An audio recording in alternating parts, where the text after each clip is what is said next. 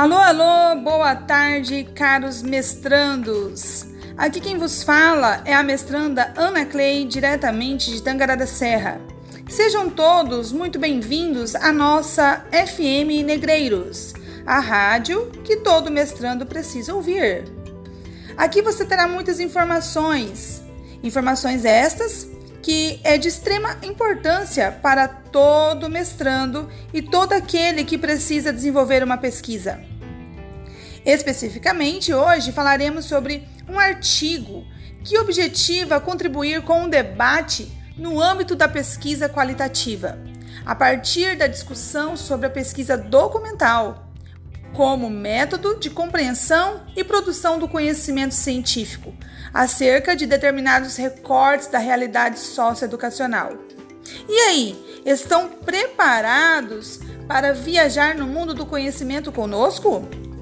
Primeiramente, nós vamos convidar aqui para falar alguns conceitos desse tipo de pesquisa a nossa querida e amada amiga Daniela. Daniela, onde você está, Daniela?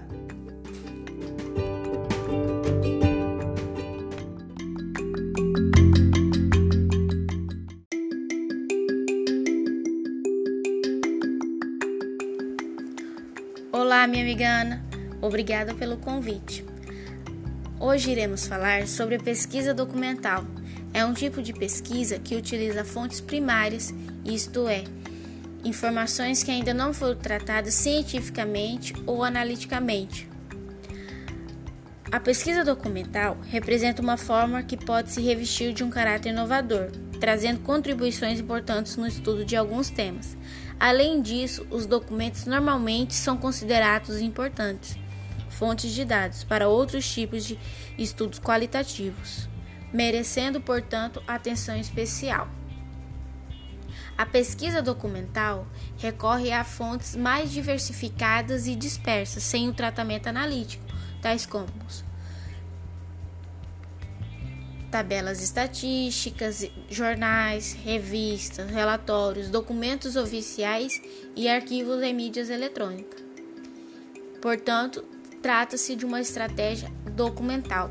O método está além da técnica, pois considera quatro dimensões que demarcam a diferenciação, que são a epistemológica, pois a partir de um método, de um modelo de ciência se avalia uma pesquisa se é ou não científica a teórica, que considera os conceitos e os princípios que orientam o trabalho interpretativo. A morfológica, uma vez que estrutura sistematicamente o objeto de investigação. Por último, a técnica se ocupa do controle da coleta de dados e do necessário diálogo entre elas, e a teoria que suscitou o presente trabalho.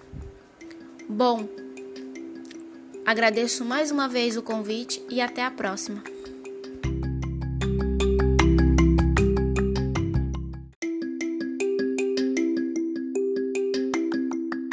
Acabamos de ouvir a belíssima explicação da mestranda Daniela.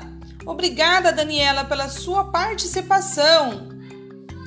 Logo mais, teremos mais alguns convidados especiais para dar continuidade a esse tema tão importante para aqueles que ainda têm dúvidas referente a esse tipo de pesquisa. Vamos agora para um breve intervalo.